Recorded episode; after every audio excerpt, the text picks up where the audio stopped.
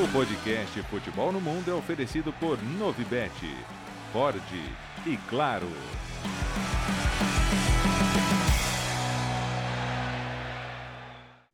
Alô Brasil, olá para você que é fã de esportes. Podcast Futebol no Mundo 309 está no ar. Depois de um longo e tenebroso janeiro, estamos de volta nesse formato e com o time principal. Leonardo Bertozzi, Uberatan Leal, Gustavo Hoffman. Vamos juntos! Olha, tem assunto, viu? Tem muito assunto. E aí, Léo? Tudo bem, Alex? Tudo bem, companheiros? Vamos que fevereiro chegou. 5 de fevereiro, aniversário de Cristiano Ronaldo, de Neymar, de Carlitos Teves e atenção, Gustavo Hoffman, de Jorge Raj, né? Para os mais antigos também, craque de outros tempos, mas é um dia abençoado na história do futebol, né? Gustavo Hoffman. E aí, Gustavo? Tudo bem, companheiros? Um grande abraço. É, só dar um oi mesmo, porque o programa está cheio realmente hoje e deixar claro que entre todos esses jogadores citados pelo Bertozzi não há ninguém maior do que Carlitos Teves. É. Vira! Opa, olha, tem tanto assunto que eu vou até aproveitar o oi inicial para falar rapidinho de um, para registrar uma, hum. coisa, é, uma coisa que aconteceu, porque não, não deu para colocar na pauta de debate aqui, que o Lyon, até vim com a camisa do Lyon por causa disso, o Lyon ganhou do Olympique de Marseille, saiu da, da até da zona de repescagem da, da Ligue 1. Né? É, o Lyon tá numa boa fase, acho que venceu cinco dos últimos sete jogos. É que daí em conta também jogos da Copa da França, né? E agora o Lyon tá começando a se instalar, no, é, a arrancar para se instalar no meio da tabela, que é mais ou menos o lugar desse time. Vamos lá. Uh, começamos na Espanha. Aliás, daqui a pouco é, teremos uma polêmica muito grande aqui. Já começou fora do ar. Sobre a Copa do Mundo, hein? Sobre a Copa do Mundo de 2026. Prepare-se você que está nos ouvindo, ou você que está nos vendo. É, a decisão é sua. Aqui, pelo jeito, não temos não temos muito acordo. Está com cara de 2 a 2 mas não deu tempo de saber o voto de todo mundo. Enfim, direto para a Espanha, Gustavo. Final de semana de Atlético, é, de Real Madrid Atlético 1 a 1 e também o empate do Girona em 0 a 0 contra a Real Sociedad. Sábado que vem, Real Madrid e Girona. Vale a liderança. Enfim, chegou a hora do confronto direto, Gustavo é uma daquelas finais que os campeonatos de pontos corridos proporcionam muitas vezes, né? Real Madrid e Girona são os dois melhores times do campeonato. O Real Madrid, nesse domingo, teve a oportunidade, se vencesse o derby contra o Atlético, de abrir vantagem, de ampliar a sua vantagem sobre o Girona, o que deixaria o jogo do próximo sábado com, uma outra cara, mas não, perdeu ponto também. O Atlético buscou o empate no finalzinho com o Marco Lorente, falar um pouquinho mais sobre o jogo também, mas assim, é, teremos o próximo sábado uma final de La Liga. Final principalmente para o Girona.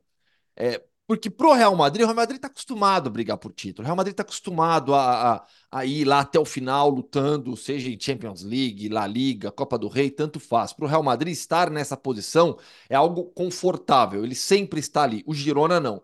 Então esse jogo Real Madrid Girona no próximo sábado, pro Girona eu acho que é uma final. É um jogo determinante nas pretensões de luta pelo título. Ainda é muito difícil? Ainda é muito difícil. O Real Madrid é o grande favorito? Sim, o Real Madrid é o grande favorito. Mas se o Girona apronta no Bernabéu e ganha no Bernabéu, peraí. O Girona vai passar o Real Madrid, vai impor, vai, vai impor a segunda derrota ao Real Madrid. Então, para mim, é uma, é uma final realmente para o Girona nesse próximo sábado. O Girona que ficou no 0 a 0 com a Real Sociedade, jogo com polêmica de arbitragem para variar no futebol espanhol. No domingo, o derby madrilenho no Santiago Bernabéu. Jogo muito, muito é disputado acima de tudo e taticamente um duelo para mim espetacular. Eu gostei demais do jogo no duelo tático, porque é, o Carlo Ancelotti e o Diego Simeone foram mudando o time durante a partida, foram um se ajustando ao outro, com, as, com alterações, com trocas de jogadores, com mudanças no posicionamento de alguns atletas.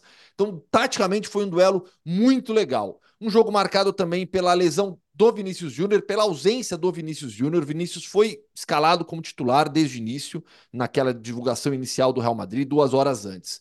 Foi para o aquecimento e aí sentiu um problema na, na coluna cervical durante o aquecimento. Até trouxe informação logo no início da transmissão. Era uma dor que vinha incomodando o Vinícius nos últimos dias. No aquecimento, na hora, na hora que ele foi correr, piorou. Ele não foi cortado da partida, ficou no banco, chegou até aí para o aquecimento, mas não jogou. E no final das contas, quem entrou, brilhou e fez o primeiro gol do jogo, gol do Real Madrid, o Brahim Dias. O que o Brahim está jogando é uma, uma enormidade. O Real Madrid ele, ele acertou demais ao trazer o Brahim Dias do Milan e apostar nele como essa peça ofensiva saindo do banco muitas vezes para um jogador de rotação, jogando em alto nível e decidindo jogos para o Real Madrid. E é um cara que joga em todas as funções ofensivas. Você pode escalar o Brahim Dias na direita, na esquerda, como falso 9, como segundo atacante. Ele se encaixa bem demais no 4-4-2, a partir do 4-4-2, aquela variação que tem o Real Madrid com, com, com o Carlo Ancelotti nessa temporada. Destacar o jogo do Jury Bellingham, é, dessa vez não marcou, não deu assistência, mas ele controla o jogo. É, é incrível a forma como o Jury Bellingham é, atua em um jogo grande como esse. Ele controla a partida, o jogo gira ao seu redor. Fisicamente ele consegue se impor, tecnicamente ele tem a bola gruda no pé dele hoje em dia, ele tem uma habilidade sobrenatural também, impressionante a fase do Jury Bellingham. Do lado do Atlético de Madrid, para mim o Simeone erra na escalação com o Riquelme do lado esquerdo, tenta corrigir já no intervalo, é, faz, tenta corrigir, corrige já, na verdade, durante o primeiro tempo, tirando o Riquelme da ala esquerda, jogando para a direita, mudando para um 4-4-2. Depois coloca o Samuel, o, depois coloca o Molina, adianta o Lorente, depois entra o Samuel Lino também. O Simeone foi ajustando todo o Atlético durante o jogo.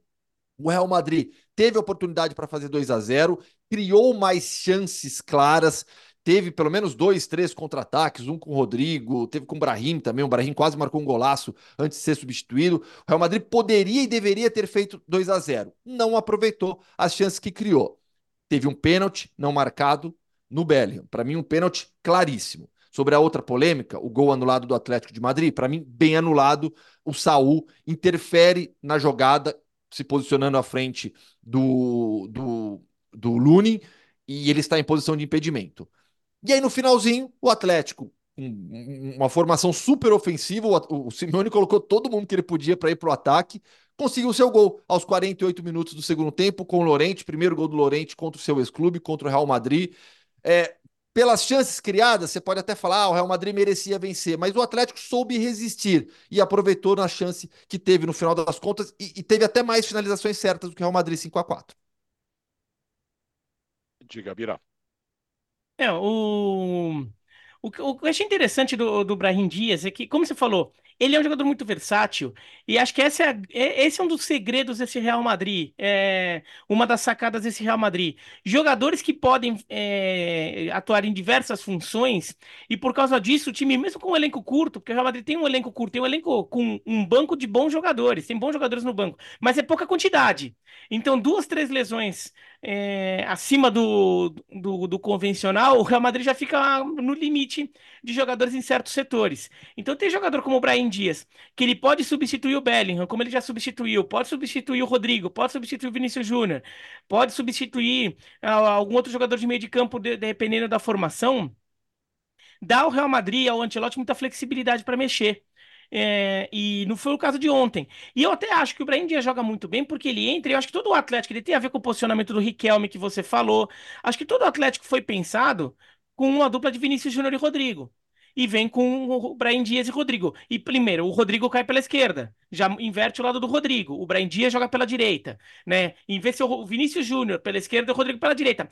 é, é, é é, é, diferente quando muda assim é a, a dinâmica desse ataque. O Brian Dias é, tende a fechar mais pelo meio do que o Vinícius Júnior fecharia, que é um jogador que, que, que vai muito rápido pela ponta e daí fecha para o meio em outro momento. O Brian Dias articula de forma diferente. Eu acho que a, a marcação do Atlético demorou para entender isso. É, e por isso que o Brian Dias acabou jogando com uma certa liberdade e acabou se destacando muito bem. Então, é, é, é, muito útil um jogador como esse num elenco, mesmo que ele não, é, mesmo que ele não seja titular. É, fora isso, o, concordo com você que o gol foi bem anulado. O, o gol do Atlético, é, de fato, o, o, o é, que, que, era, o, era o, quem era o jogador do Atlético que estava lá? Saul, o Saul, Saul, Saul né? O Saul, o Saul tava ali. É, é muito comum o time, é, os times agora colocam um, um, atacante, um jogador, né? Um jogador ali do lado do goleiro para dar uma atrapalhada, mas do, do, de como a jogada se desenvolveu, ele claramente participa da jogada. Né? Ele claramente atrapalha o Lunin. O Lunin, na verdade, assim, a posição do goleiro para aquela jogada era o Saul que estava. Né? O, onde o Lunin estaria para defender uma bola era onde o Saul estava. E o, o Lunin tenta se mexer, o Saul não, acaba não deixando né? Então ele não consegue saltar para tentar defender. Eu acho que ele não conseguiria. Eu acho que a bola entraria do mesmo jeito. Mas ele nem teve o direito de, de tentar defender, né? Ele não teve a, a possibilidade de tentar defender. Então, o, o, o gol foi bem anulado. Mas. Ô, Biratã, até o Oblak concorda com isso. Ele deu uma indireta depois das entrevistas. Eu tive a oportunidade de entrevistá-lo também lá na zona mista, né? Ele falou: não, o Lune nem reclamou porque ele não tinha muito o que fazer ali ele, com, com, com o Saul na frente dele. Então, assim, até o Oblak concordou, mas dando aquela indireta, né? Ah, mas espero que quando isso aconteça comigo, marquem também. E olha que loucura, Biratã, já para te devolver. A gente normaliza tanto essas improvisações no Real Madrid que a gente ainda não citou o Carvajal jogando de zagueiro, porque o Rudiger foi cortado. Verdade, verdade. É. O, o Carvajal jogou de zagueiro e, e, eu acho que é uma falha da zaga do Real Madrid no gol de empate do Atlético. Mas a, a, a, o erro foi do Nacho, não do Carvajal. Porque é uma bola alçada que depois ela repica para o alto e cai. O Nacho fica olhando para cima e acho que ele perde a noção é, ele, ele meio que vê a bola lá em cima, ele fica acompanhando a bola olhando para cima, ele perde a noção do que está acontecendo ao redor dele. Então ele fica se preparando para a bola cair perto dele, porque ele ia chegar e, e, tirar dali. Só que ele não percebe que tem jogador chegando. E, e o Llorente, ele vem na corrida, salta, e o Nath está esperando a bola cair nele. E daí o Llorente salta sozinho, faz o gol. E o Nath fica, opa, quem, quem é esse cara? De onde vem esse cara aqui? Aí ele perdeu um pouco a, a, ori a, a orientação ali de, de como é que estava em volta dele e acabou permitindo o empate do Atlético. Agora, foi o primeiro Real e Atlético é, que o Atlético que faz o gol no final, nessa temporada, né? Foram quatro, né? Os três primeiros foram, considerando os 90 minutos, uma vitória do Atlético e dois empates. Né? Nesses dois empates foram para prorrogação, cada um ganha um. Mas nos dois empates, o Real que faz um gol no final e força a prorrogação. Dessa vez foi o Atlético que fez um gol no final. É, talvez, vai, contando 90 minutos apenas, não contando a prorrogação do jogo que o Real venceu, acho que foi o jogo em que o, que o Real conseguiu se portar melhor contra o Atlético na temporada. De não só sair na frente e controlar o jogo mais. Acabou tomando gol no final. Mas acho que o Real conseguiu controlar o jogo mais. O encaixe do Atlético com o Real nesse, nesse, nessa temporada até agora não tem sido muito legal pro, pro Real. O Real tem tido dificuldade de lidar com, com o Atlético desse ano, que é diferente do Atlético do, da, da temporada passada, com, com as mudanças que o Simeone fez. Ó, sabe que o, o, esse Real Madrid, aliás, o cara que faz a tabela do, dos campeonatos europeus tem que começar a conversar um pouco mais um com o outro, né? Porque Real Madrid e Girona junto com, com o Bayern e Leverkusen é sacanagem, né? Vamos ter é. que... Mesmo é que, dia, é que o mesmo horário. Tabela, é que o cara Uma baita coincidência, não, né? É que o cara é. fez a tabela e não imaginou que o Girona fosse um jogo relevante, né? Nem o Leverkusen. o Girona. é, também é, tem isso. É, Mas o, é. o, Leverkusen ainda dá. Porque assim, pensou, ah, vou botar o Girona na, na, na data, na rodada anterior a, ao mata-mata da Champions, para deixar o Real Madrid meio tranquilinho, para jogar 100% é. na Champions, aí no final das contas. Ó, é, eu acho, posso queimar a língua totalmente aqui, mas eu, eu, eu já vejo o Girona começando a ter um pouquinho mais de dificuldade, especialmente no aspecto ofensivo. É verdade que nos últimos quatro jogos foram seis gols, mas cinco contra o Sevilha, né?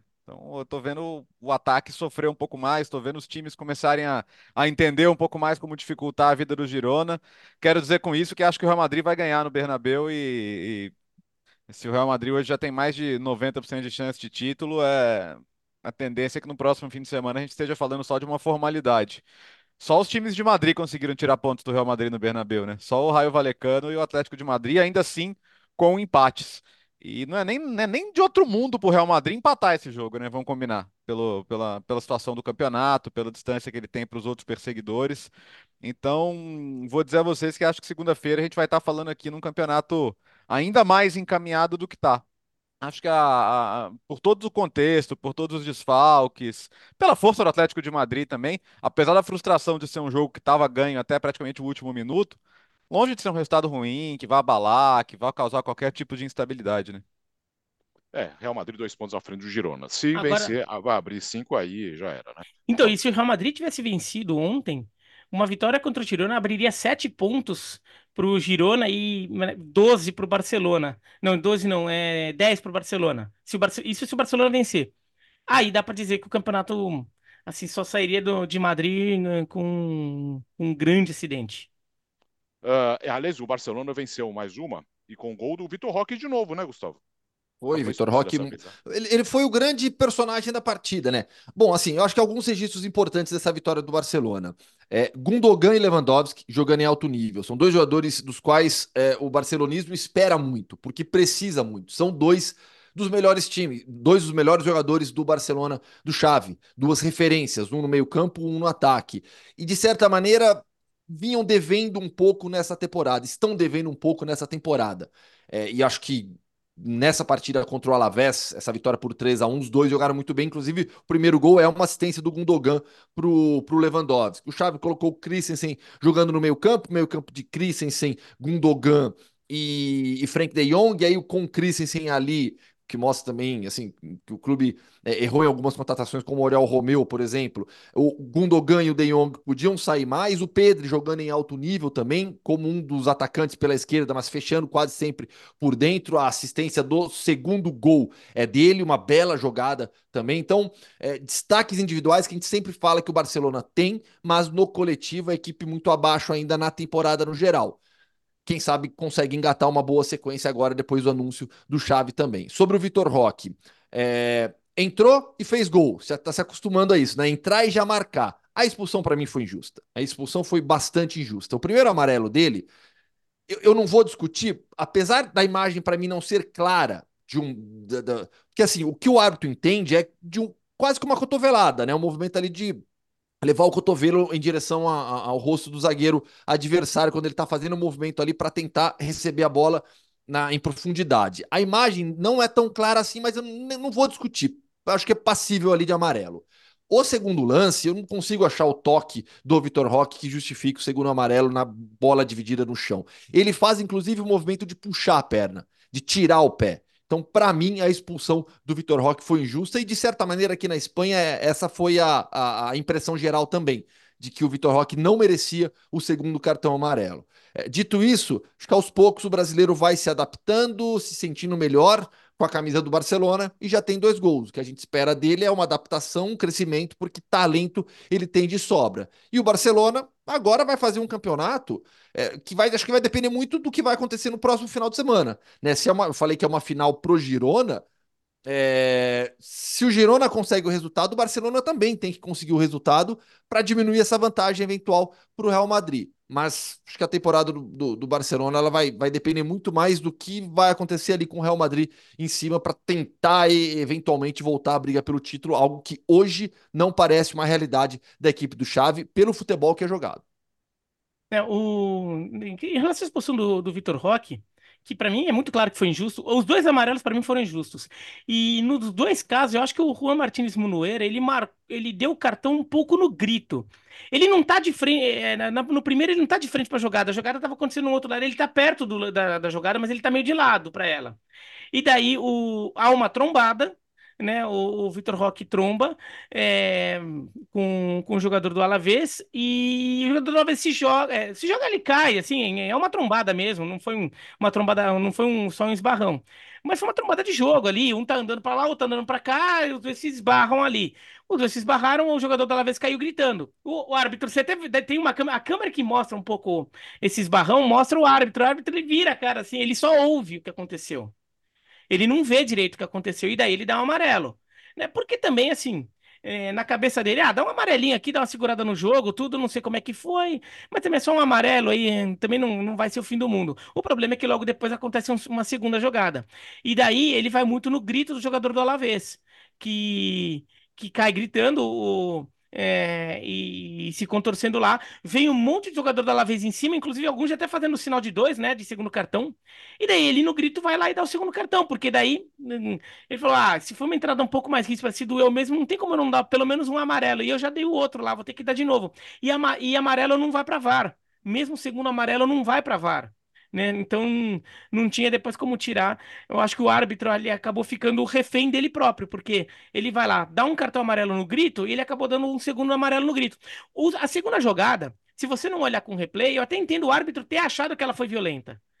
Não, eu acho que não foi, mas assim, na hora que ele olha assim rápido, sem pensar muito, ele pode achar que foi, pode achar que é uma jogada de amarelo, só que ele já tinha dado um, né? Diga, Léo.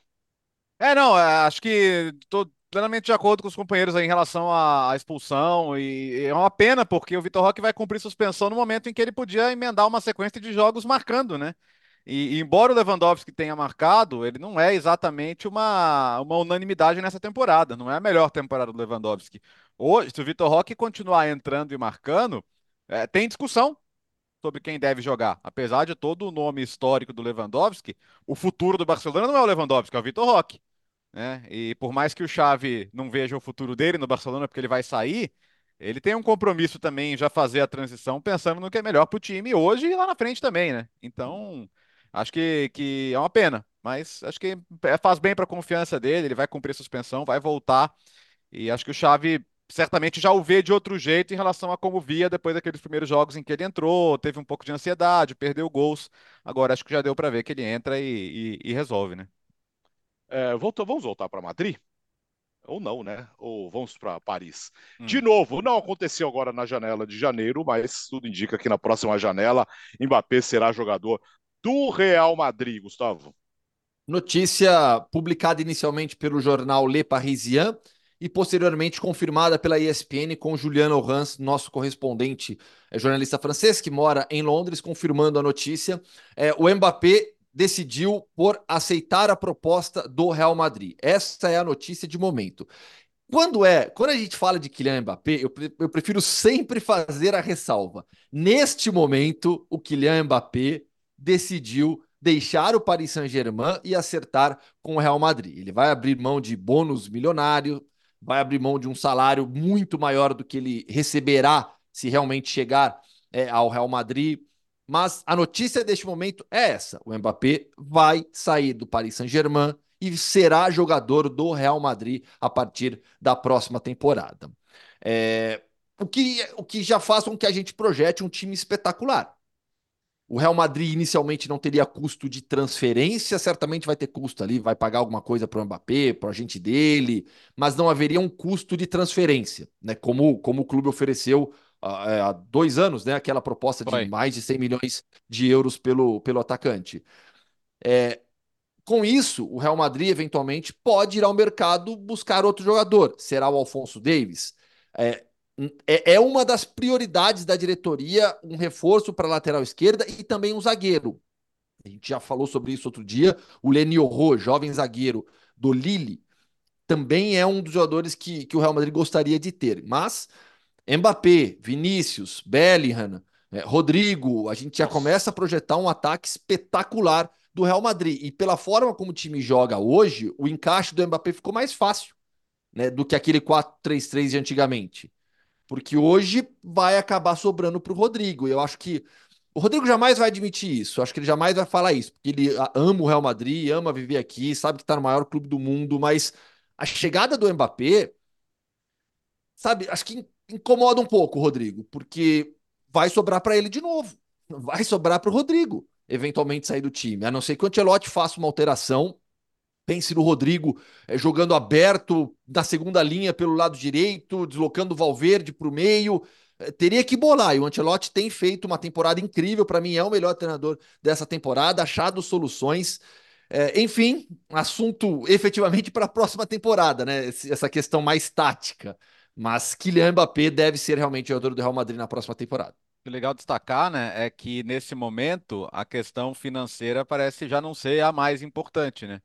Porque o, o Real Madrid, quando aconteceu a recusa inesperada em 2022, quando ele volta hoje, ele fala: beleza, eu ainda quero você, mas eu não vou te pagar o que eu ia te pagar lá atrás. Né? Você tá dois anos mais velho, é, eu tô um pouco magoado ainda, já que você faz tanta questão de vir, agora vai ser um pouco mais nos meus termos. É, e ele, e ele fazendo a parte dele em Paris também, né?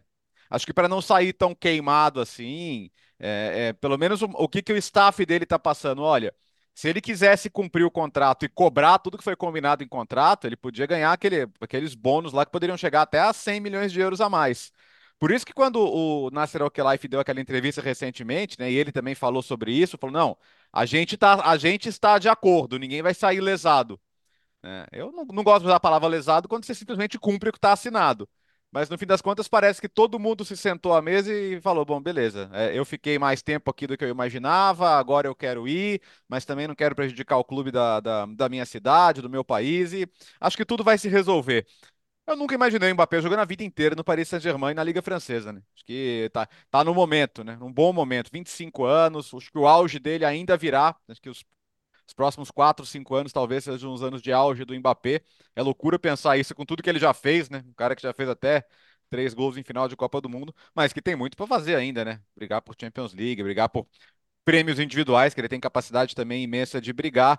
Concordo com o Gustavo em relação ao Rodrigo, acho que hoje o Real Madrid ideal de 24, 25 é, Vinícius e Mbappé no ataque, jogando com dois atacantes como hoje. Vamos lembrar que ainda tem o Hendrick chegando, então, e o Hendrick não está chegando para ser emprestado ou para ficar em time B. Ele, o Hendrick é uma aposta importante do Real Madrid para o futuro. Ah, mas, vamos lá, é que a gente já se iludiu tanto com essa história, né? Mas acho que dessa vez está tudo casando para acontecer, né? Uma, parece o momento histórico certo, a condição certa de todo mundo e dá pinta de que vai rolar dessa vez. É, e eu nem duvido que o, o Rodrigo. E o Rodrigo renovou não faz muito tempo, né, com o Real Madrid. É. Mas eu nem duvido que o Rodrigo passe a ser visto pelo mercado como um jogador é, ao alcance. É como um jogador que de repente dá para conversar e ver se tira. Pro... Claro, vai ter que pagar para o Real Madrid, ele tem contrato. Mas de repente um jogador que pode ser visto como um jogador é, alcançável ali, um jogador negociável é, por outros grandes clubes. Claro, não vai ser qualquer clube que vai conseguir desembolsar uma grana para comprar o Rodrigo. Mas acho que o Rodrigo é capaz de mudar o status dele. Né, de um jogador que é titular do Real Madrid para um jogador que é, é negociável, porque de fato vai ficar sem espaço para ele, ainda mais considerando que o Hendrick vai chegar, e o Hendrick também é uma aposta de longo prazo, e o próprio Rodrigo pode ficar descontente, né? O próprio Rodrigo pode, de alguma maneira, manifestar esse interesse aí, porque o Mbappé vai entrar, mas assim, o Mbappé não vai entrar, ah, não, vamos fazer um rodízio aqui entre os atacantes. Ele vai entrar para ser titular todo jogo, né? Ele vai chegar lá para querer é. bater recorde. É, querer fazer um gol atrás do outro, é, recorde de gols em La Liga, ele vai, vai, vai querer, querer entrar com, com essa fome toda. Então, é, vai ficar difícil a situação do Rodrigo. E, do Hendrick também, de alguma forma, né?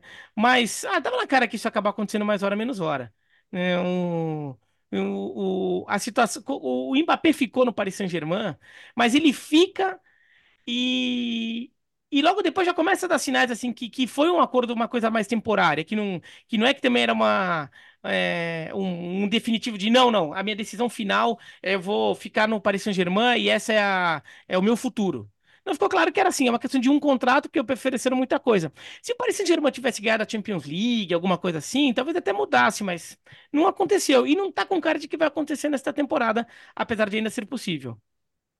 Vamos para a Alemanha agora, Gustavo, com vitórias do Bayern de Munique diante do Borussia Mönchengladbach e também do, do Bayern Leverkusen diante do Darmstadt fora de casa. Como já dissemos no começo, uh, do programa teremos Bayer Leverkusen e Bayern de Munique na Baia Arena no próximo sábado, valendo também a liderança da Bundesliga.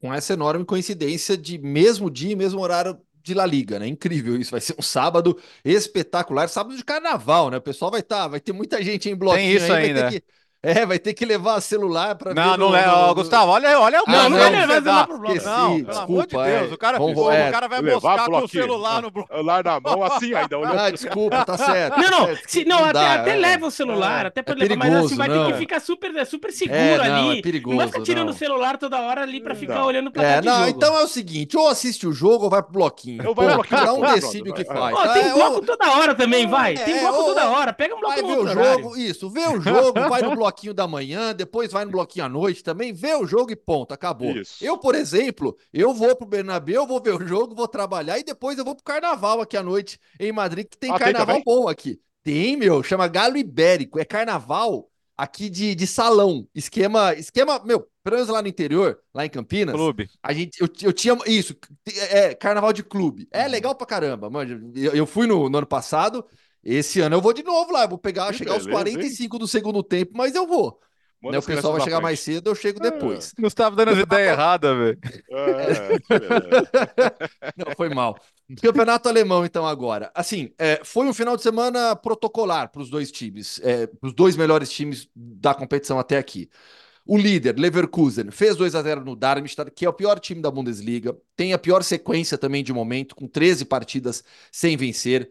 Fez 2 a 0 com dois gols do Nathan Tella, titular pela primeira vez e jogando mais uma vez na ala direita. O Frimpong ficou no banco de reservas, o Nathan Tella foi o titular na ala direita no 3-4-3 do, do Xabi Alonso. É, eu mesmo aqui em dezembro falei, olha, janeiro vai ser um mês decisivo para o Bayer Leverkusen porque tinha alguns jogos complicados. Era o mês de Copa da África de Nações, com convocação de jogadores. O, o que iria para a Copa da África de Nações, se machucou, tanto é que o clube precisou ir no mercado buscar um outro centroavante. O Borja Iglesias foi titular já contra o Darmstadt. O Leverkusen passou muito bem por janeiro. Por isso chegará nessa final contra o Bayern no próximo sábado como favorito, como melhor time da Alemanha indiscutivelmente. Fez esse 2 a 0 sem muita dificuldade no Darmstadt, não perdeu na temporada, são 29 jogos de invencibilidade. É incrível o que vem fazendo o time do Xabi Alonso. O Bayern segue com a sua irregularidade. Chegará em um momento um pouquinho melhor para o jogo em Leverkusen, porque depois daquela derrota para o Werder Bremen por, por 1 a 0 venceu três jogos agora na Bundesliga.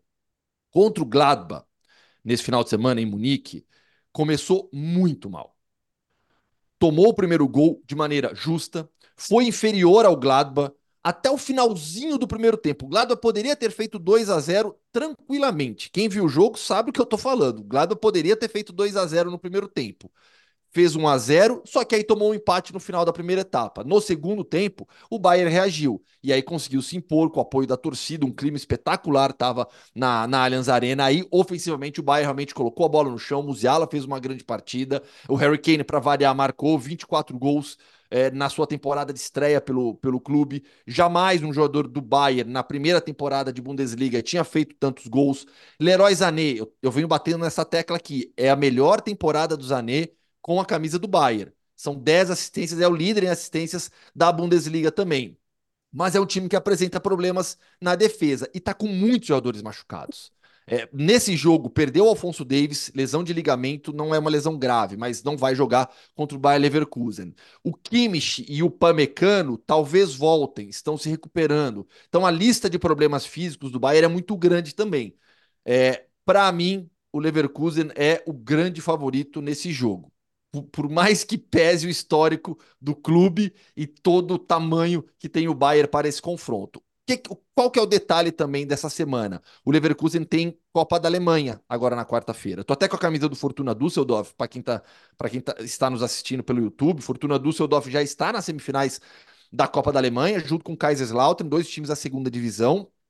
O Stuttgart joga nessa quarta-feira contra. O Stuttgart não, é, o Stuttgart também. O Leverkusen recebe o Stuttgart na quarta-feira e o Saarbrücken, que tirou o Bayern da competição, da terceira divisão, recebe o Gladbach. Então o, o, Leverkusen tem a Copa da Alemanha como uma prioridade também. Acho que não tem como você querer é, priorizar a Copa da Alemanha ou Bundesliga. Meu, vai com tudo agora nesses dois próximos jogos, porque a Copa da Alemanha está muito próxima. O Leverkusen é o melhor time do torneio também. Pira. É, eu, eu, eu, discordo aqui do, do, Gustavo quando ele disse que para ele o Ancelotti é o técnico que faz o melhor trabalho na temporada europeia, porque para mim tem o Xabi Alonso.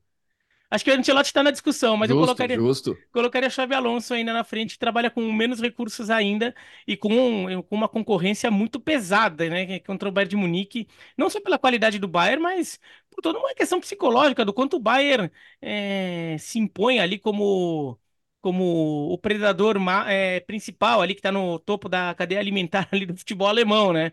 O Tiranossauro Rex lá do futebol alemão. Você olha lá para você encarar o cara ali, mesmo que você consiga, você, você se intimida, né? E o Bayer Leverkusen tá, tá encarando. O, o Bayern de Munique é, no, começou melhor no jogo contra o Mönchengladbach, mas depois o Mönchengladbach começa a crescer e faz um a 0 e começa a passar aquele filme na cabeça, né? Do Mönchengladbach contra o Bayern de Munique é, que como o Mönchengladbach sempre sempre dá trabalho, o Bayern de Munique consegue empatar ainda no primeiro tempo, acho que isso fez diferença, né? No segundo tempo, o Bayern de Munique acabou se impondo, mais um gol do Harry Kane. Você estava até falando da temporada do Sané, né? Ele, ele tem 11 assistências já, né? É bastante coisa. Então, oficialmente, o Biratã, são 10 na Bundesliga. A Bundesliga fala em 10, alguns sites citam 11. É, então, a Bundesliga, a, o futebol alemão, acho que em geral, não só a Bundesliga, usam critérios um pouco diferentes para medir algumas coisas no, de estatísticas do futebol. Assistências eu sei que é uma delas. É, eu já vi em sites alemão, não sei se em toda a Alemanha é isso, mas eu já vi em sites alemão, por exemplo, que ele marca, que ele chega, é, alguns chegam a considerar sofrer um pênalti que virou gol que foi convertido como uma assistência, por exemplo. Tem site que conta. Transfer Market, transfer market trans... conta assim. Às, às, vezes é. eu tenho que, eu tenho que re rechecar, existe? Porque eu, eu, eu, é. eu, eu, não conto de lá por causa disso. É. Então, Sabe que o nosso, e... o, nosso, o nosso querido Opta começou a usar, pelo menos o nosso sistema tem assistência intencional. Porque às vezes a bola é. simplesmente desvia no meio do caminho e conta como assistência, né? Que é mais, é. que é mais objetivo. Acho que é. se torna uma estatística mais objetiva, né? É. Para você não, para você não generalizar qualquer bola, qualquer passe, um chutão que vira assistência, né? Uma rebatida na defesa pode virar uma assistência, por exemplo. Né? É. É, é, até que é um número interessante. E você poderia ter uma estatística aí de gols, gols que você ajuda a criar, mesmo que não intencionalmente. Por exemplo, quando sai um gol contra, mas você fez a jogada e cruzou e criou a situação para o zagueiro se desesperar fazer um gol contra, você tem mérito na jogada, né? É, mas tudo bem, isso daí é uma discussão filosófica, a gente deixa para um, um outro dia. Sofrer pênalti que vira gol, acho que também poderia ter uma marquinha ali para o jogador de alguma forma, porque de, ele foi importante, né, para o surgimento de um gol. Então, talvez por isso que. Participação em gol. Por é, exemplo, a gente sempre, participação em gol hoje em dia soma gols e assistências, poderia somar gols, assistências e pênaltis sofridos que se tornaram gols. É, sabe? alguma coisa assim. É... O, mas de qualquer forma, o Sané, ele tem. Somando gols e assistências, ele é o segundo da Bundesliga atrás só do Harry Kane. Então, é, tá com 19 gols mais assistências, considerando que ele tenha 11 assistências, né? Então, é uma grande temporada do Sané também, é que tudo fica ofuscado pela temporada que o Harry Kane tá fazendo, que é um dos melhores jogadores da temporada na Europa e... E, e por ser no Bayern de Munique, não ser em La Liga, não ser em Premier League, muita gente acaba não prestando atenção e talvez ele não seja reconhecido por isso, né, na hora de ter aquela, aquelas eleições ali. É, mas agora é, é, essas eleições perderam muita credibilidade depois do último The Best, mas talvez o Harry Kane, se a Inglaterra não ganhar a Eurocopa, por exemplo, talvez ele nem seja reconhecido merece, como ele merece pela temporada que vem fazendo.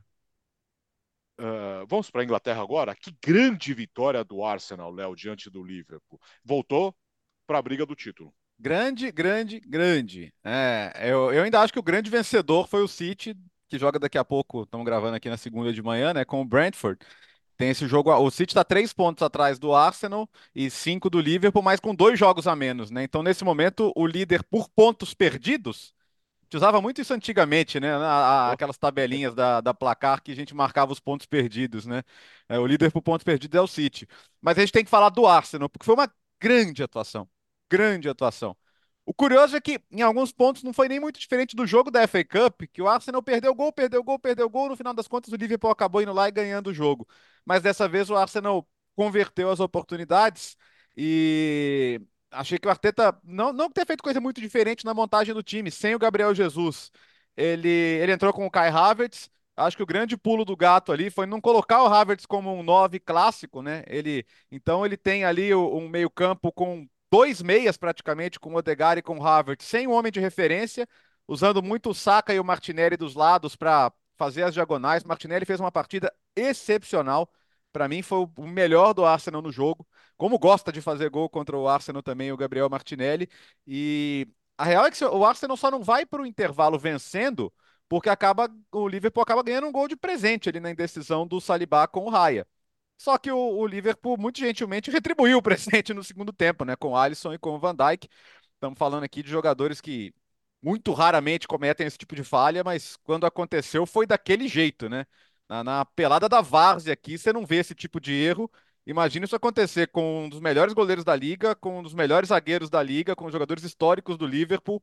Nesse nível, é até meio bizarro de, de ver, né? E aconteceu. E depois disso você vê que a confiança do Liverpool foi mais ainda lá para baixo. É curioso como o Liverpool faz um jogo tão alto nível como foi contra o Chelsea e, e vai tão mal, né? Foi muito mal o Liverpool contra o Arsenal e pareceu não ter resposta, não ter solução. É... Depois que o Arsenal passa à frente de novo com 2 a 1 eu não tive em momento algum a impressão de que o Liverpool fosse empatar de novo, só se o Arsenal desse outro gol de presente. Então, mérito pro Arteta, muito mérito. Né? não adianta chorar o leite derramado, mas se não fosse aquela fasezinha ruim no período festivo ali, né? talvez a gente estivesse falando do Arsenal. Eu ainda não consigo ver o Arsenal na briga pela força do City. Pela força do City, mas é só por isso. Porque eu acho que o Arsenal conseguiu lidar bem com o período de instabilidade, voltou a jogar bem, voltou a ter confiança. É um time que você vê que está muito na mão do técnico, sim. É que competir com o City é difícil, né? Então eu tenho dificuldade de acreditar. Mas palmas pro Arsenal, partidaça, partidaça. Então, se, a pessoa falar, ah, só ganhou porque o Liverpool deu os gols de presente, não vou concordar. Até porque o próprio gol do Liverpool também foi uma falha bizonha do Arsenal. O Arsenal conseguiu fazer um jogo é, que deixou o Liverpool desconfortável, né? O Liverpool pareceu nunca estar tá confortável em campo. Né? Sempre pareceu estar tá, é, precisando ter. Pareceu a procura de, de, algo, de algo e que não encontrava, né? De alguma solução, de alguma movimentação, de algum jogador que decidisse e não estava conseguindo achar, porque o Arsenal parecia sempre estar um passo à frente. Então, o, o Arsenal é, é, domina o, o, primeiro tempo, controla, faz o seu gol. É, o, o, gol de fato, e assim. Já tava.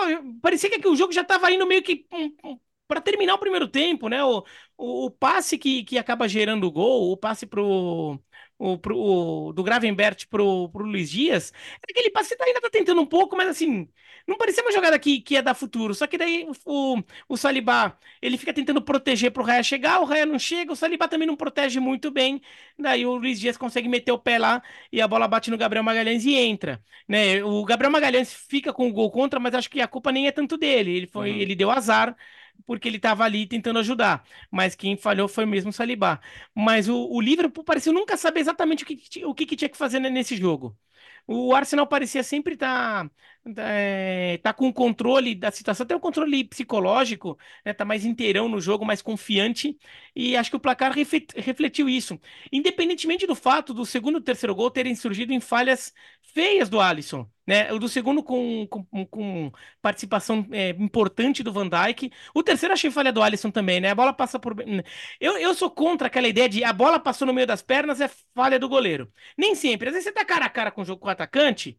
E você não vai ficar de perna fechada, senão você não consegue é. saltar. Então você fica com a perna um pouco aberta e às vezes o cara acaba chutando forte, vai por ali, você não tem tempo de fechar.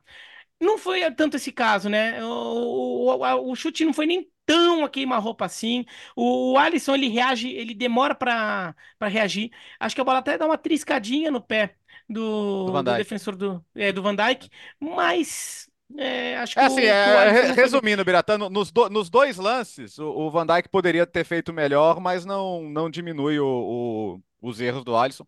E eu fico muito à vontade para destacar os erros do Alisson, até porque o, o, nível alto que ele joga toda semana é. O crédito que ele tem com, com o Liverpool, com a torcida, é absurdo. Então, quando. É, não, eu tô falando, erra, eu tô falando aqui que o, é muito claro. Eu tô falando que o Alisson falhou. Se eu tivesse é. que dar nota pro, pra, pro Alisson, eu daria uma nota baixa pra esse, nesse jogo, daria mesmo. Mas, assim, não muda o fato de que eu acho o Alisson um grande goleiro. Eu acho muito injustas as críticas que ele recebe pelas atuações dele na Copa do Mundo. Mas, mas ele falhou feio nesses dois gols. De qualquer maneira, isso acho que eh, a gente não pode se concentrar apenas nisso e achar que o Liverpool só perdeu porque o Alisson falhou. O Liverpool perdeu porque o Arsenal jogou melhor.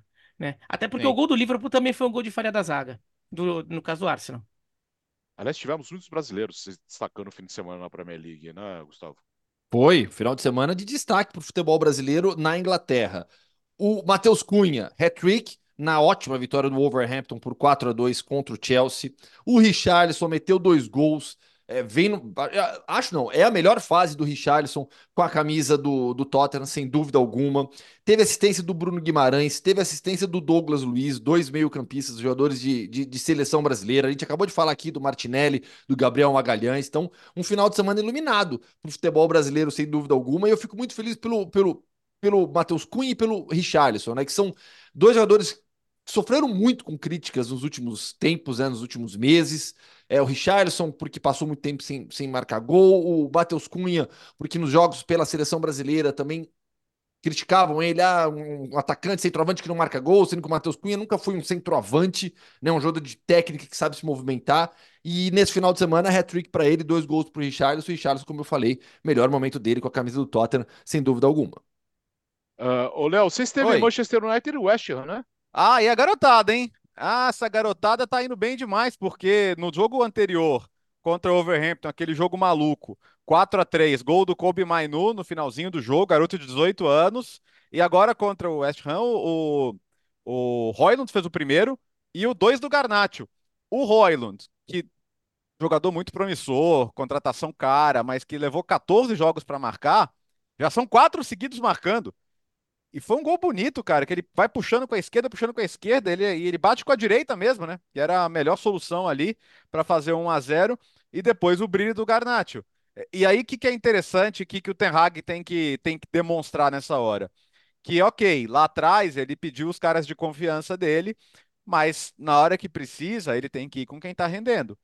Então, o que o Garnacho está fazendo nesses jogos, e contra o Aston Villa, por exemplo, né, que era a única virada que era a única vitória que o United tinha contra um time do, do top 8, né? E agora tem essa contra o West Ham também. Mas o Garnacho foi decisivo naquela virada. Agora também. É, era o que se esperava do Anthony, né? Um jogador que ele pediu, que o United pagou caro. O United pagou pelo Anthony mais do que ele achava que valia, porque o Ten Hag tinha pedido.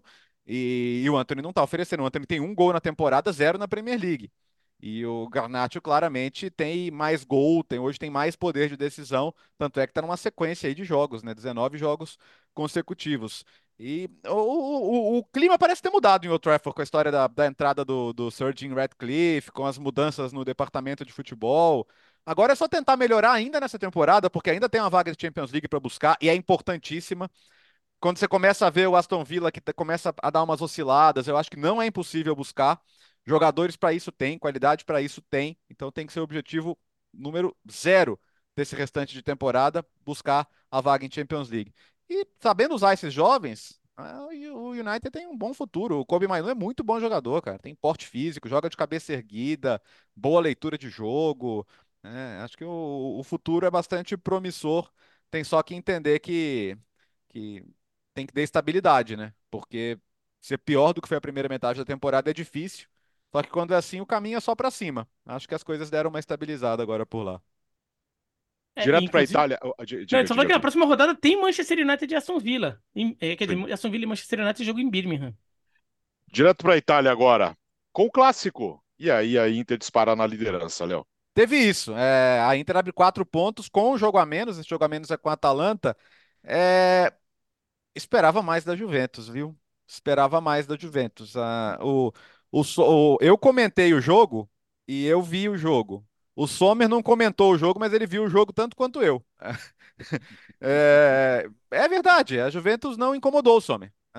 a Juventus foi engolida pela Inter. A Inter podia ter feito mais. A Inter perdeu chances no segundo tempo de uma vitória até mais confortável, mais tranquila, mas quem, quem fere com quem fere com o focinho, às vezes com o focinho é ferido, né? A Juventus está acostumada a vencer na conta do chá e a Inter agora é quem faz isso, vence por 1 a 0, mas ficou claro que embora a Juventus tenha muito mérito em estar tá acompanhando passo a passo ali a Inter, a Inter é o melhor time da Série A, a Inter deve ganhar o campeonato. A Inter tá, a Inter voltou melhor em 2024. A maneira que ganhou a Supercopa mostra isso, a maneira que tem encarado os jogos grandes mostra isso também. E é um, é um campeonato mais que, mais que agora que a Inter pode perder do que qualquer outro pode tirar dela. É, eu acho que a Inter tem tudo para confirmar essa conquista. E a Juventus. É... Então a Juventus tem a Copa, evidentemente. Voltar para a Champions, eu, eu não acho que seja um objetivo para comemorar, porque pelo, pelo elenco da Juventus era o esperado. Mas eu, eu esperava mais do jogo. Eu achei um jogo muito em sentido único, apesar do placar ter sido magro. 1 a 0 para a Inter. A Inter foi muito superior quase o tempo todo. É, e o, só para sinalizar como, como a, o campeonato começa a escapar, se considera que a Inter tem um jogo a menos e que ela deve pontuar nesse jogo, não vou nem falar ganhar, vou falar uhum. pontuar. Ela não deve perder, ela só perdeu um jogo até agora, né, pro Sassuolo. É, se, é, ela vai abrir cinco ou sete pontos para a Juventus. É, a Juventus agora só está a quatro do Milan.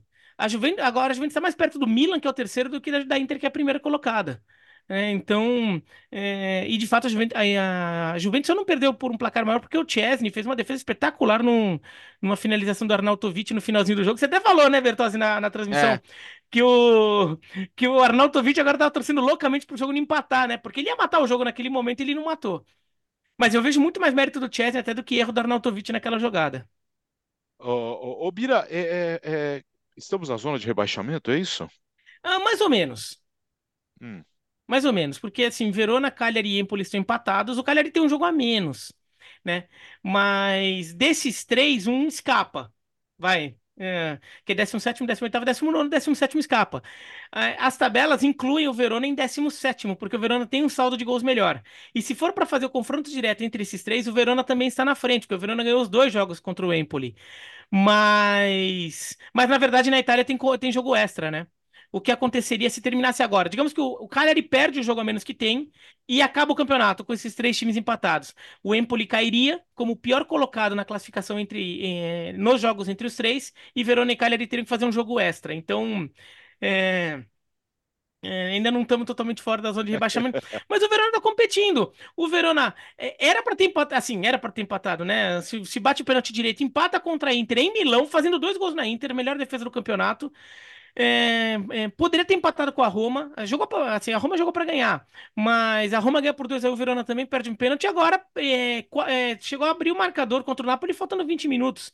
É que daí o Napoli virou é, no final. E é óbvio que ia ter um gol do Engonge, né? A lei do ex, né? o Engonge que, que, que é o artilheiro do Verona na temporada, fez um gol contra o Verona ontem, que ele foi contratado pelo Napoli, inclusive ele nem comemora. É, também, ele não comemora porque ele pega a bola para sair no meio de campo. Mas em postagens, ele, ele foi todo carinhoso com o Verona, falou: ah, não, é, fiz o gol, vamos Napoli, força Napoli, tudo, mas é, continuo torcendo muito. Foi um jogo de sentimentos estranhos contra o Verona, tudo. Então, então, oh, e a torcida do Verona, vi muitas manifestações na rede apoiando. O Engold falou assim: ah, é, torço por você, pena que você fez gol contra a gente, mas continuo torcendo por você, porque ele realmente criou uma conexão grande. Então, é, mas assim, pelo menos o time está competindo. Vamos ver quando a tabela melhorar um pouquinho, porque ó, pegou Inter, Roma, Napoli, é, ser o Roma e Napoli é, e Inter, tudo fora de casa. É uma sequência meio, meio complicada, né? O próximo jogo contra o Monza fora, o Verona costuma se dar mal contra o Monza, depois é Juventus. Mas em algum momento a tabela vai ter que melhorar. O clássico das montadoras. Uh, já já nós vamos falar da Copa do Mundo de 2026. Tem polêmica aqui no time. E você vai desempatar ou você vai votar também, deixando seu comentário aí no YouTube. Uh, mas antes, vamos para onde, Gustavo? Grécia. Opa. Para Grécia? Gostamos, gostamos, Léo. Gostamos, então, rapaziada, o Mundo Hoffman é impressão minha ou tava meio sumido? Não é, é que, é que não fazia sentido eu ficar hum. chamando o Mundo Hoffman apresentando você o programa, né? é, tá Era bom, bizarro, é. é. ia ficar é. bizarro, né? Uma coisa então, meio agora de ego, com a volta assim, né? do Alex, é. né, aí dá certo. Então tá bom, então vamos aí para um dos berços da civilização hoje, um clássico, diretamente do Mundo Hoffman porque teve um dos grandes clássicos do futebol mundial nesse final de semana, mas sem torcida na arquibancada. O que está acontecendo na Grécia? Nesse domingo, o Panathinaikos venceu o Olympiacos por 2 a 0, gols do Bernard e do Yemereyev, atacante sueco. O jogo também já marcou a despedida do Bernard de volta ao Atlético Mineiro. O Galo confirmou é, o retorno do Bernard nessa segunda-feira. É, há dois meses, em dezembro, no início de dezembro, é, em um jogo entre Panathinaikos e Olympiacos pelo Campeonato Grego de Vôlei, teve uma enorme confusão entre as torcidas e, infelizmente, um policial morreu por conta de um sinalizador naval atirado em direção a ele. Por conta disso, o governo grego decidiu suspender por dois meses a presença de torcedores nas arquibancadas. Por isso que o Campeonato Grego, em, ali na, de meia, da metade de, de dezembro até agora, está sem torcida em todos os seus jogos. Todos os jogos. E aí o Panathinaikos recebeu o Olympiacos sem torcida. No primeiro turno, jogo que aconteceu na casa do Olympiacos, teve um, um, incidente também. Vocês vão se lembrar disso. O, a torcida do, do Olympiacos atirou um rojão dentro de campo que explodiu do lado do Juan Car, jogador espanhol do Panathinaikos que estava em aquecimento. O jogo foi interrompido, estava empatado em um a um ali no início do segundo tempo.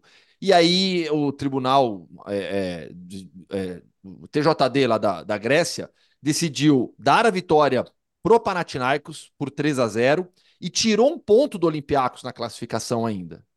Então o campeonato grego, infelizmente, marcado o, fute... o esporte grego nessa temporada marcado pela violência e o clássico entre Panathinaikos e Olympiacos tem sido o principal causador de tudo isso. Com esse resultado, o PAOK é, com a rodada, né? Após 21 rodadas. O PAOK lidera com 50 pontos, o AEK tem 49, o Panathinaikos foi a 47 e o Olympiacos ficou com 41, com esse ponto a menos que ele, que ele perdeu hoje distante da briga pelo título. Qual que é o, o, detalhe que eventualmente o Olympiacos pode até se recuperar ainda? Na Grécia tem fase final. Então, os seis primeiros colocados avançam para a fase final, levando a pontuação normalmente da, da fase regular e jogam em turno e retorno. Então, eventualmente, o Olympiacos se recuperar, pode se recuperar na fase final, fazer uma grande campanha e, e, e, e eventualmente até brigar pelo título. Mas hoje a equipe bem distante da luta, com nove pontos a menos do que o líder PAOK. E a Copa da Ásia, o Japão foi embora, né, Bira? É, o Japão foi, foi embora e foi, foi merecidamente eliminado. Né? O, o Japão enfrentou o Irã, o Japão que entrou como favorito da competição, jogou, mas eu, eu falei, né? Falei para o Bertozzi, eu não sei se eu falei no ar, mas o hum. Bertozzi sabe que eu falei. Tá com cheiro de que o Irã vai cometer o crime Sim, contra o Japão. você falou no grupo. Nossa, eu falei no grupo, mas eu falei, é, eu falei, eu me lembro é. que eu falei na, na, na, gravação do podcast uhum. na quinta-feira, lá no estúdio, mas eu não me lembro se eu falei isso enquanto a gente tava no ar ou fora do ar. Ah, Japão, o Japão falei... tomou gol em todos os jogos, né, Beretta? Então, o, o Japão, inclusive, tinha um problema claro na sua defesa com, com o Zion Suzuki, o goleiro, é, falhando constantemente. E, e, sabe quando você vira. Percebe que virou uma bola de neve? Ele falha principalmente no jogo contra o Iraque que o Japão perde. Ele é muito criticado, ele até sofre é, ataques racistas nas redes sociais, porque ele é de, é de ele ele é mãe, é, mãe ele cresceu no Japão, mas ele até nasceu nos Estados Unidos. O pai é, é, americano de origem ganense. Então ele até sofreu ataque racista, mas você vê que isso ficou na cabeça dele, né? Essas críticas que ele vinha recebendo, porque ele não estava confortável em, em, campo. Ele, ele continuou falhando, falhou feio no jogo contra o Bahrein, que o Japão ganhou por 3 a 1 Mas o gol do Bahrein foi uma falha. É, clamorosa, como diria o Claudio Karsugi, do, do Zion Suzuki. Mas no jogo contra o Irã, achei que o Zion Suzuki foi, foi ok. Ele fez boas defesas. Ele faz. Ele também, quando a, quando a maré tá ruim, né? Mesmo quando faz tudo direitinho, é, ele fez duas defesas sensacionais no jogo, mas as duas as jogadas foram anuladas depois por impedimento. Né? A jogada segue, ele faz a defesa espetacular e depois o juiz vai lá e dá impedimento, então nem computou ah, nem foram computadas as defesas do Zion Suzuki. Agora o Japão falhou na, na, na, zaga, né? A zaga japonesa foi muito bem no jogo aéreo, que, era que é o principal foco de atenção, também por causa das saídas do Suzuki, era o foco de atenção era as bolas aéreas, e achei que o Japão estava bem nas bolas aéreas, sobretudo o Tomiyasu, que no Arsenal joga como lateral, mas no Japão joga como zagueiro. E ele foi muito bem, mas o Itakura, ele estava falhando. Né? O Itakura ele falha é, numa jogada, um contra-ataque que nem foi uma falha horrível dele, mas acho que isso ficou na cabeça dele. É, o, o, jogador do Irã sai no contra-ataque, contorna ele e vai avançar com liberdade. O que, que ele faz? Ele comete uma falta normal no meio de campo, um impedimento, um contra-ataque e leva amarelo. Nisso ele começou a ficar inseguro. E, e, ele começa a ficar com muito medo, acho que, de tomar um segundo amarelo, porque várias jogadas em mais velocidade, o jogador do Irã conseguia é, fazer o giro em cima dele e avançar. Eu imagino que tenha sido por causa disso. E, e daí, no final das contas, uma jogada ali, quando parecia que o jogo é para prorrogação no 1 a 1 com o Irã melhor no segundo tempo, criando muito mais oportunidades, depois de um primeiro tempo que o Japão foi melhor, uma bola aérea, daí o Tomiasso e Itakura batem cabeça, né? Acho que foi a grande falha do Tomiasso, a bola sobra, Itakura percebe, ele já estava com né, com, com inseguro ali pelos erros que cometeu. Ele vai lá, se precipita tentando tirar a bola e comete um pênalti. E daí o Alireza é, é, é, que do, do Feyenoord, faz o gol e o Japão vem, e o Irã vence e classifica com muitos méritos. Acho que para mim o, foi uma atuação de muito convincente do Irã que também vinha oscilando muito. Agora, eu queria destacar aqui a declaração do Itakura depois do jogo, porque, assim, é um negócio muito japonês. então, assim, até pra... Assim, é, assim é, até a forma como ele se manifesta, tudo. Dessa forma de assumir a culpa e de querer... E de querer se desculpar com toda uma com, comunidade, assim, e... E, e assim, é, assumir a culpa de forma muito clara, né? Aí, ele disse: Sinto-me verdadeiramente triste. Acho que a culpa pela derrota de hoje é minha. Se eu, como zagueiro, tivesse apresentado um desempenho melhor, poderíamos ter vencido. Estou profundamente triste. Acho que o cartão amarelo tornou as coisas mais difíceis para mim. Durante toda a partida, não consegui lidar com as situações. Sinto-me responsável pelos gols sofridos, tanto o último como, quanto o primeiro, ambos originados na, na minha, na, no meu setor. Nunca antes eu tinha destruído um jogo tão completamente por conta própria. Fiz isso em uma situação em que precisávamos vencer. Vou me dedicar ainda mais ao futebol e reconheço que, do jeito que está, sinto que não mereço representar a seleção. A partir de agora, vou me esforçar para melhorar. Aos meus companheiros de equipe e às pessoas que estavam torcendo por nós no Japão, agradeço muito. Acredito que havia muitas pessoas que nos apoiavam. Estou realmente desculpando-me e sinto muito por tudo isso. A, a tradução até é do, do, do, do, perfil Japão FCBR no, no Twitter. Vale muito a pena acompanhá-los sobre o dia a dia do futebol japonês. Mas a, essa forma ali é, né, de, é quase um. É, de auto penitência ali pela, pela fala, é muito japonês, mas aí o Itakura é, pelo erro. Fora isso, Coreia do Sul não tá convencendo mais. Quando chega um jogo, chega no final, a Coreia do Sul avança, é impressionante, né? É, empatou no final contra a Arábia Saudita e ganhou nos pênaltis. Contra a Austrália, empata também nos acréscimos e acaba ganhando na prorrogação. O som é, é, botou o jogo no bolso em determinado momento. É, acaba se destacando como um dos grandes nomes dessa, dessa Copa da Ásia. O Qatar, sem convencer, ganhou dos pênaltis do, do Uzbequistão é, anteontem, vai fazer a semifinal contra o Irã. É, o Uzbequistão poderia até ter vencido o jogo, sinal de como o Qatar, mesmo jogando em casa, teve uma, deu uma oscilada forte nesse jogo contra o Uzbequistão. E a Jordânia também está na semifinal, vai pegar a Coreia do Sul. A Jordânia que é a grande surpresa do torneio, depois de eliminar o Tadiquistão. Agora a Copa Africana de Nações com semifinais também definidas, Léo.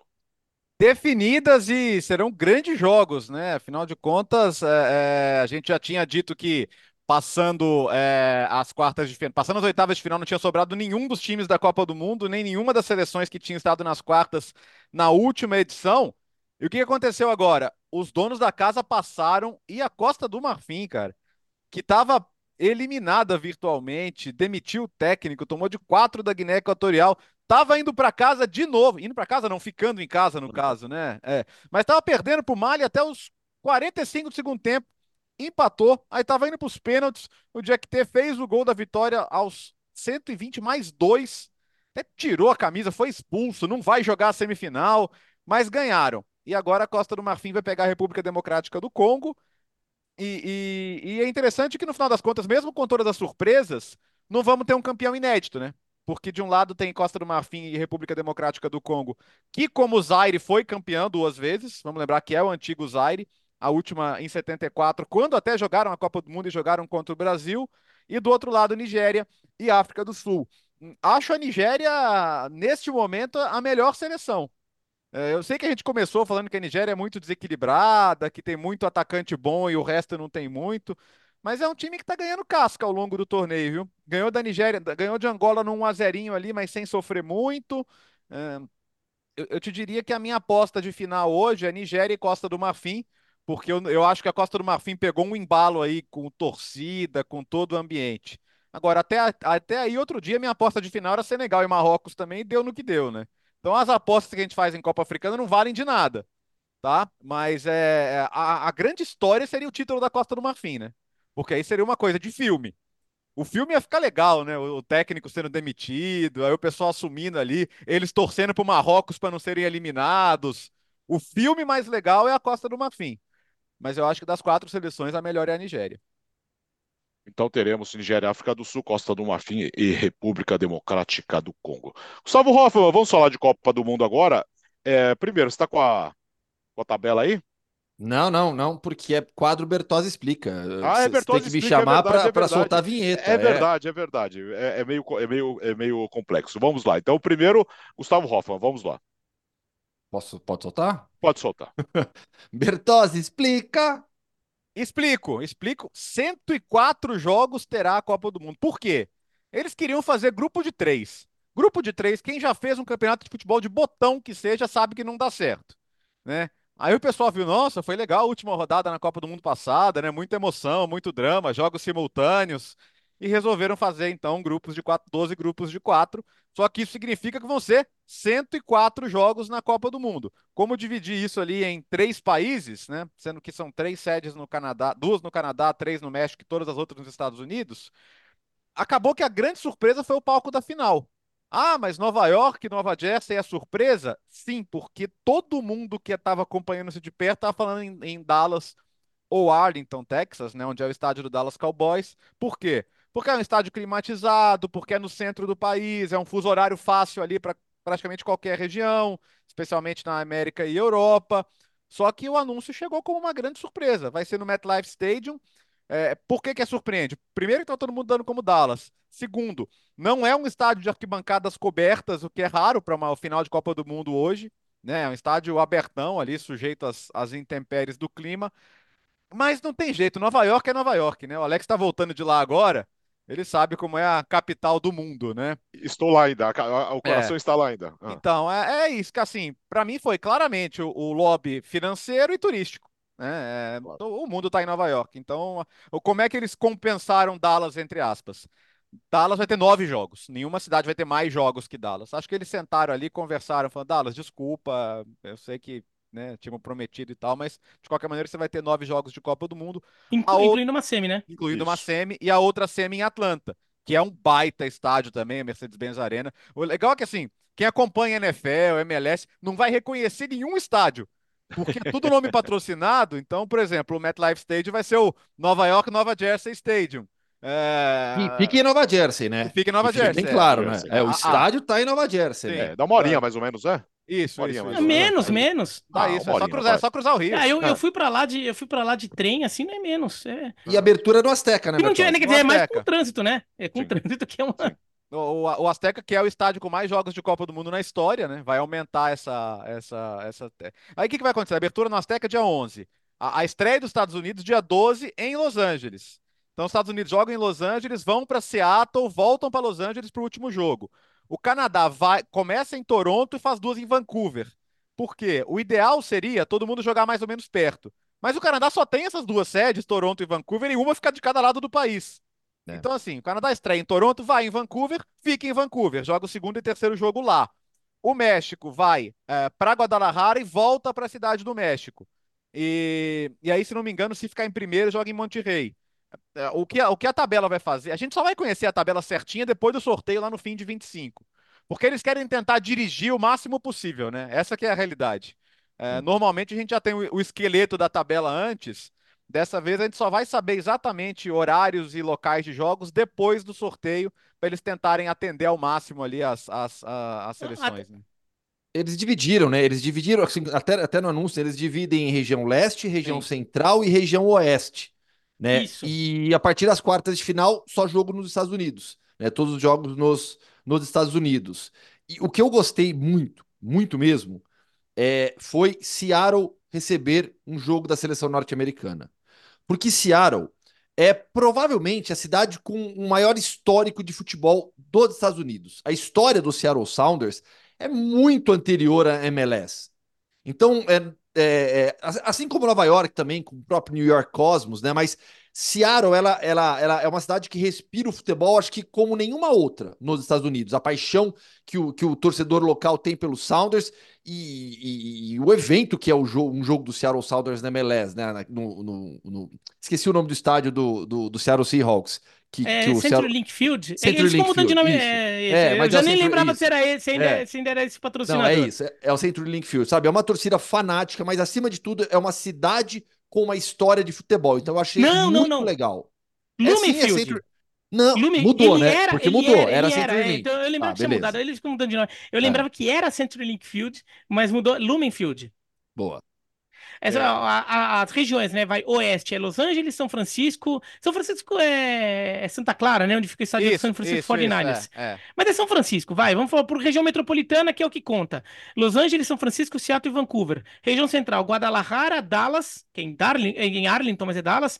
É, Houston, Kansas City, é, é, Cidade do México e Monterrey. Oeste, At é, Atlanta, não, é leste, né? Desculpa, Atlanta, Boston, Miami, Nova York, Filadélfia e Toronto são as regiões. É engraçado que a FIFA ficou dividida em regiões ali para fazer com que os times viajem menos, e daí na Copa seguinte vai obrigar um time a viajar do Paraguai para Portugal Sim, no meio da Copa. Mas tudo bem, né? Mas tudo bem. É só, só para completar o comentário do, do, do Bertozzi sobre, sobre a escolha e por que surpreende, o estádio do Dallas Cowboys, ele tem uma capacidade maior de público uhum. do que o estádio do, do New York Giants, né, e do, e do New York Jets, da, da NFL, né, o, o estádio de Nova York vai ter na Copa do Mundo 87 mil lugares, né? Que é a, é hoje tem 82.500, mas eles falaram que vão dar um para a Copa do Mundo 87 mil. O estádio do, do Dallas Cowboys, o AT&T, para a Copa do Mundo teria 93 mil lugares. Além disso, ele é um estádio muito espetaculoso, né? Em relação à é, arquitetura, ele é mais chamativo. E como o Bertozzi falou, ele é coberto, ele é, ele é coberto. O estádio de, de Nova York ele não tem nem cobertura para arquibancada. Né? A arquibancada é, é, aberta. O estádio do Dallas Cowboys é totalmente fechado, então ele é climatizado. Então, se eles quiserem fazer a final ao meio-dia, como fizeram a final Nossa, da Copa de 94 é. em Los Angeles, para encaixar com o fuso horário de todo mundo, eles podem, porque assim, é ruim para o jogador pelo horário de jogar, Sim. mas não vai estar tá quente, porque lá dentro tem ar-condicionado. Então não tem muito problema. É, acho que esses estádios com ar-condicionados, eles vão ser muito usados ali para na hora de montar a tabela, quando eles quiserem fazer jogos em horários muito cruéis, porque, ah, é um jogo do Japão, é um jogo é, da, da, Austrália, sei lá, eles vão querer beneficiar um horário que seja bom para TV japonesa ou alguma coisa assim, meter nesses estádios climatizados. Lembrando que a Copa de 94, quase toda ela foi, foi, foi realizada em estádios universitários. E por isso eram estádios menos modernos, o estádio de Stanford, o Cotton Bowl, que era o estádio de Dallas. Agora são estádios. Passadina. É, como? Final, Passadina. Passadina, final. Passadina, final no Rose Bowl. É, o Pontiac Silverdome, que era o estádio que o Brasil jogou contra a Suécia, estádio coberto de Detroit, esse, esse era o estádio de NFL. O estádio dos Giants e o estádio de Washington também era estádio de NFL. Mas a maioria dos estádios eram universitários, de futebol americano universitário. Agora não. Agora acho que estão todos os estádios da NFL, então eles até têm mais tecnologia, têm mais dinheiro, são mais espetaculares, né? Até uma localização melhor em muitos casos. É, você imagina a, a final, a FanFest na Times Square? Oh, legal, né? Então. assim, por mais que o estádio de Dallas. Jeito, essa, não, por mais que o estádio de Dallas seja o, o melhor, né, acho que Dallas e Atlanta. Não dá, meu. É, é, é, é Nova, é, é, Nova Jersey, né? Mas você vai não, todo não... evento ah, em Nova York. A sede, não, não. a sede é Nova York, né? É Nova York, é Nova York. Não, e assim, eu, eu imagino ter sido escolhido porque, para os patrocinadores, é muito mais glamuroso, muito mais legal você criar Opa. eventos em torno da final em Nova Sim. York. Você queria, claro. imagina, Nova York vai ficar interditada por uma semana esperando essa final. O, que, que, é no... o que, que, é Nova York interditada? Dallas, com todo respeito a Dallas, assim, até estou pretendendo ir para lá em breve, não tem o mesmo apelo, né? Imagina, todas as grandes marcas mundiais estão ali, né? Na Quinta Avenida, na Times Square, imagina. Sim, é Agora, é patrocinador, é. Sim, todos, todos estão lá. E é, tem outro clima, não tem jeito. É, é só se, todo mundo, você que está aí nos ouvindo, nos vendo, você imagina uma FanFest na Times Square. É só isso. É algo espetacular. Vamos programar para fazer o podcast de lá na semana. É, que, mas é claro. É, mas é, e, já tem até o telão, né? Não precisa é, nem instalar sim, o telão, então. já tem o telão. Vários telões, é tudo colorido lá. ó, ó, isso aqui tá parecendo o programa do João Kleber, que a gente deixa polêmica. E o show, e o show? É, pois é, então. Ah, agora é o que interessa. Atenção, atenção, Brasil. Sugestão de Gustavo Hoffman com essa final. É, o show será de quem? Bon Jovi Bruce Springsteen. Olha, a briga é boa. Você pode votar, mas eu não sei se tem muito acordo aqui no time. Gustavo Hoffman, o show tinha que ser de quem? Bom, para o fã de esportes entender. Já mandou, já mandou a, a manchete. Bom. A origem, a origem do Bon Jovi é em New Jersey e o Bruce Springsteen também. Por isso que acho que são Há outros também, claro, mas talvez esses são os artistas mais conhecidos de New Jersey. E quando você fala em música em New Jersey, automaticamente você já pensa em Bon Jovi e Bruce Springsteen.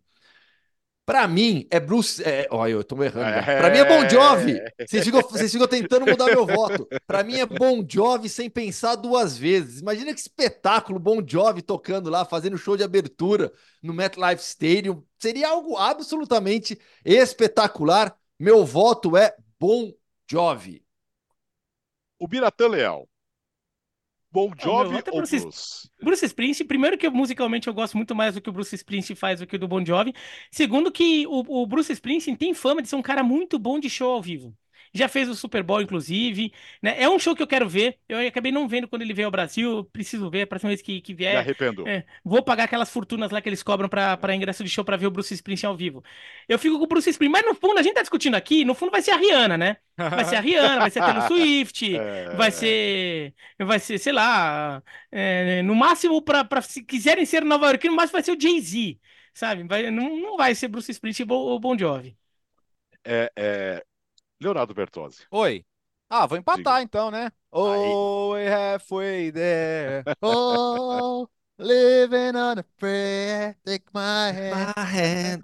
You'll make it out. Ó, olha, não canta muito, senão o YouTube bloqueia aí. Ah, desculpa, desculpa. prayer. É, não edição. canta muito, que senão o YouTube bloqueia. Não, não é possível Não, que vai mas- a gente cantando desse É, jeito, vai. pelo vai amor de. Deus. Aí, tamo junto, O- e o. Alex é Bruce Springsteen, né? Eu sou o Bruce Springsteen. Dance the Dark. Você imagina?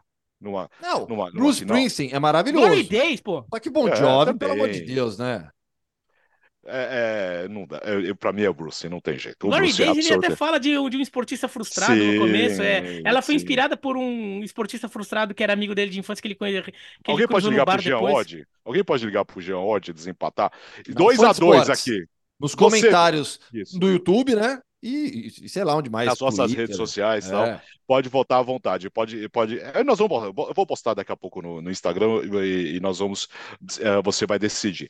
É, Bon Jovi ou Bruce Springsteen? Pode ser um. A gente pode fazer um acordo, ligar para a FIFA, fazer um acordo, né? Ligar para o governo americano. Vamos- Um na abertura, outro no encerramento. Vamos só ver se a, se a Itália chega dessa vez, né? Porque a, a 94 jogos da Itália na Costa Leste foram fantásticos, né? Um baita clima legal. o Bertozzi, o Bertozzi que é Ah. muito ligado à música latina, quem Aham. poderia ser da, da música mexicana pra abrir o show, na, pra abrir a Copa A do Mundo do México? Pô, mexicana, cara, mexicana tem A qualquer um. é, RBD, É, não. Luiz Ah, Miguel. de- Thalia, depois, de- depois do Maria do comeback, Bairro. depois do comeback do RBD aí, acho que funciona, hein? Meu, ser na o- dúvida, o- na dúvida. O, o, o, Não. É o nome do menudo lá, meu Deus? Rick Martin. Não, ó, Mas ó, Rick Martin é Ó, ó, ó, ó, dúvida chama. Shakira e acabou, meu. Chama é o Shakira seguinte, que não tem erro. É, temas de Copa do Mundo. O Waka Waka, que é o concurso, Primeiro, é, 2010, Shakira. disparado, não tem Ah, Não, comparação. pra mim é o Shakira. Flag, que não é bem da Copa, né? É, não é? patrocinador da Copa, não, mas é é- melhor. é. O Waka Waka, o Biratã não inventa. E- Shakira. E, e segundo, pra mim, a Copa della Vida de 98 do Rick Martin. Pra mim é.